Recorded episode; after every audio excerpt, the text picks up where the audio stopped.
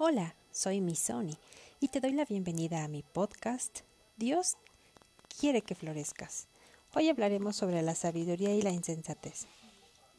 Anteriormente habíamos comentado que la insensatez es lo opuesto a la sabiduría. Así que ahora consideremos algunas de las consecuencias de escoger la insensatez. Una manera de reflexionar en la sabiduría en contraste con la insensatez es considerar la economía básica. ¿Cómo se materializa la sabiduría y la insensatez en el mundo financiero? Hallemos que gracias a la sabiduría que puede crear riqueza, se puede bendecir a las familias y a las sociedades. Pero cuando se destruye o se roba, estamos creando fruto de insensatez, es decir, pobreza. La sabiduría permite a los individuos y a las naciones crear riquezas. Las naciones en las que se ha arraigado en cierta medida la sabiduría han conseguido crear riqueza y proveer para que sus pueblos se sobrepongan a la pobreza. La insensatez entonces empuja a las personas y a las naciones a hacer un mal uso de la riqueza. A veces esto se presenta como robo, otras como malgasto de riqueza en una vida de derroche. Algunas destruyen las riquezas mediante prácticas corruptas, como por ejemplo los gobiernos, que en muchas ocasiones mueven sus activos y su, capital de una manera equivocada, ahogando la iniciativa y, e impidiendo que pueda florecer su nación. La política gubernamental puede sofocar el potencial de los ciudadanos y empobrecer a su pueblo Todas las conductas insensatas acarrean consecuencias. Cuando violamos el orden divino y se destruye la riqueza o se frena un potencial, entonces todo se tambalea y esto nos impide florecer. Debes de ser consciente y descubrir todo el capital que Dios puso en ti para que lo puedas administrar de la manera correcta. Pero no, todo, no toda riqueza ni toda pobreza es material. Ambas son generales en la naturaleza. En una visita a la ciudad de Nueva York, la Madre Teresa hizo una observación que sin duda sorprendió a muchos. Nunca he visto tanta pobreza como la que he visto aquí. Uno podría considerar a la Madre Teresa experta en cuestiones de pobreza, de manera que su declaración tiene sentido. Rodeada del encanto y la opulencia de la ciudad más famosa de los Estados Unidos, ella vio pobreza. ¿Pero qué quiso decir? ¿Hablaba de pobreza moral o espiritual? La sabiduría nos llama y nos permite desarrollarnos íntegramente, pero la pobreza integral resulta de la insensatez. La gente que trabaja en el mundo financiero habla mucho del capital. Veamos ahora, según el diccionario, qué es el capital es la suma de dinero o acciones que un comerciante, banquero o fabricante emplea en su negocio. Pueden ser acciones originales o incrementadas. Es la suma de dinero o acciones con las que cada socio contribuye a un fondo común. Así que entonces la gente cuando habla de capital se refiere a recursos materiales. Pero no toda la riqueza ni pobreza es material, como le dijimos hace un rato. También el capital es intrínseco, es decir, no lo podemos palpar, tocar, pero está a nuestro interior. Los seres humanos fuimos creados a la imagen de Dios. Tenemos la capacidad de desarrollar nuevas ideas, tener sueños, imaginar nuevos mundos. Tan solo mira a tu alrededor.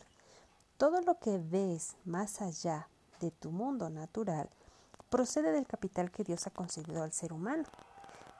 Dios le concedió al hombre la capacidad de crear tecnología a partir de los recursos naturales que tenemos, que Él puso en este mundo. Todo libro que se ha escrito, todo edificio que se ha construido, toda canción que se ha compuesto, ha sido inventada, esculpida, cultivado por el hombre, el ser humano gracias al capital interno de la mente humana. La sabiduría nos invita a gestionar este capital interno, así como el capital externo de la creación, a imitar la actividad creativa de Dios, produciendo cultura que glorifique a Dios. Así que entonces, la obra de Dios, hecha en el universo, tienen incorporados muchos misterios. Dios lo hizo así con la intención de que nosotros, la humanidad, exploremos la creación y descubramos esos misterios. En Proverbios capítulo 25 versículo 2 de las Escrituras dice, Gloria de Dios es encubrir un asunto, pero honra del rey es escudriñarlo. El hombre creado a imagen de Dios es el segundo creador. Descubre la verdad que Dios ha puesto en la creación. El hombre descubre tres revelaciones conocidas de parte de Dios. Uno es el libro de las escrituras, lo que conocemos como la Biblia, el libro de la naturaleza, conocido como la creación, y el libro de la mente, la lógica que Dios le dio al hombre. Ningún otro ser sobre la tierra puede tener una lógica como la tiene el hombre. El hombre descubre y después imita al Creador. Dios crea de la nada, pero el hombre crea a partir de la materia prima que Dios puso en este mundo para producir tecnología, sistemas e ideas. El hombre crea para la gloria de Dios, o así debería ser, manifestando así de dónde viene él mismo. El hombre es creativo por naturaleza. Ahora pensemos, ¿cuántas veces, cuando eras niño, cuando eras joven, tuviste sueños? Tuviste anhelos que querías cumplir cuando fueras grande. Y a través del tipo de educación que recibiste, del tipo de personas que te rodearon, del tipo de filosofía al que dejaste que te convenciera, se fueron minando esos sueños y te hicieron creer que estabas limitado, que no podías aspirar a mucho. Es más, que eso no era para ti.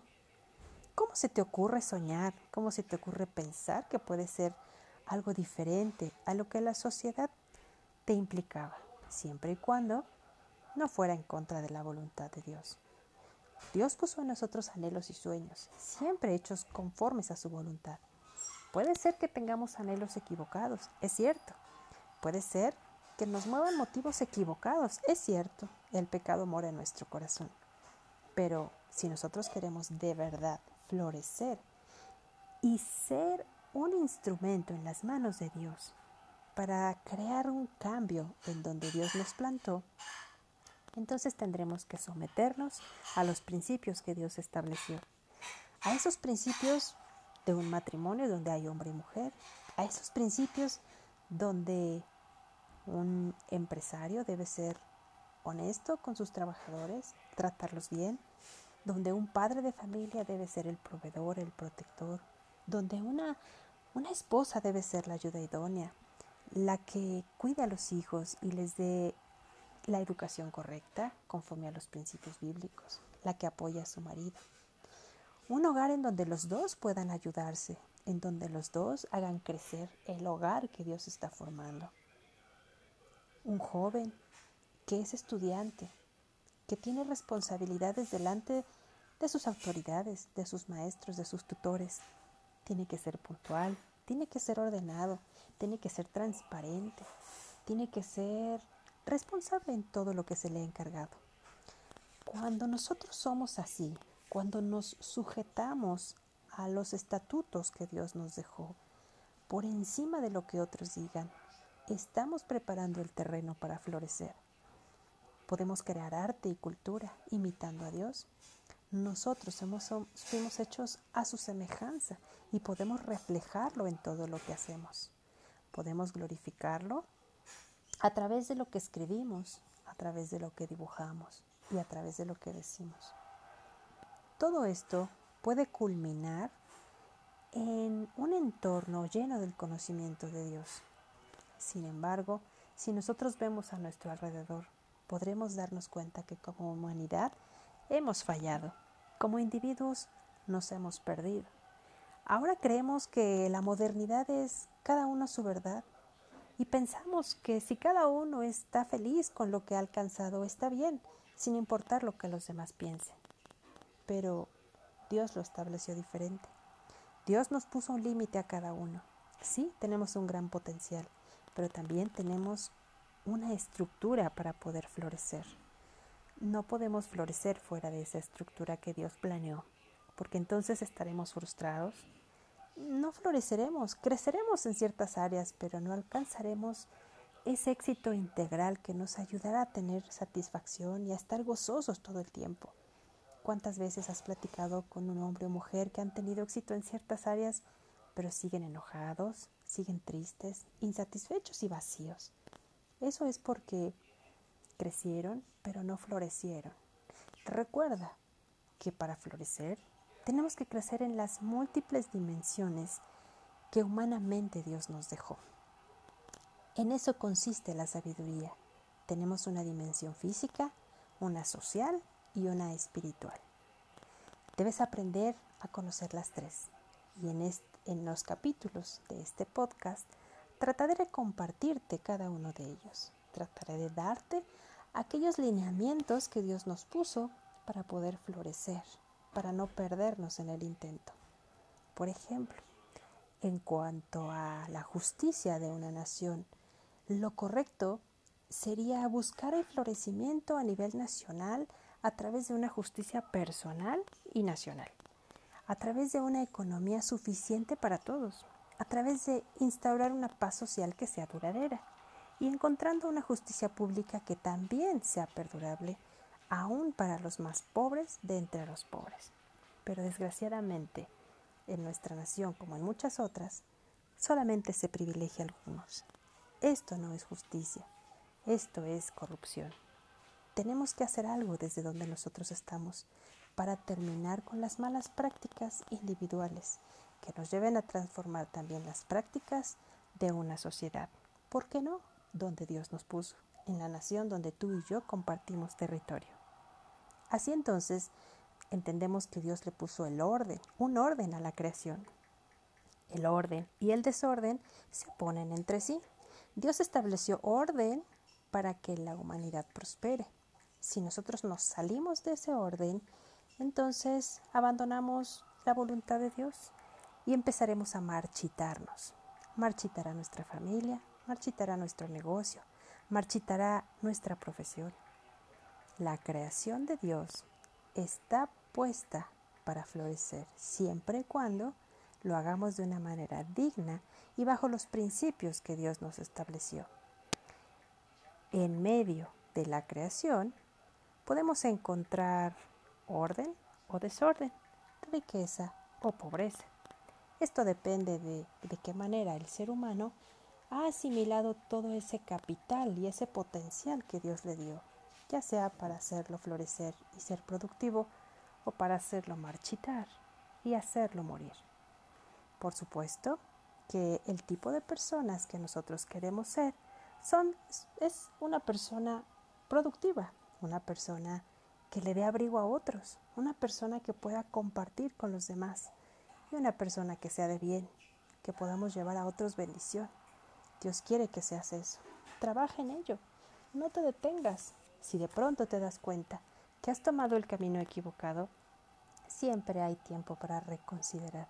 Siempre hay un momento para ponerte a cuentas con tu Creador y para empezar de nuevo, corregir en el camino y arreglar cualquier, cualquier detalle en nuestra vida que hayamos hecho mal. Ánimo, Dios siempre está esperándonos para que nos acerquemos a Él, pidamos ayuda y seamos reestructurados bajo los principios que Él nos ha puesto. Te espero en mi siguiente entrega en este podcast. Soy mi Sony, porque Dios te quiere ver florecer. Gracias.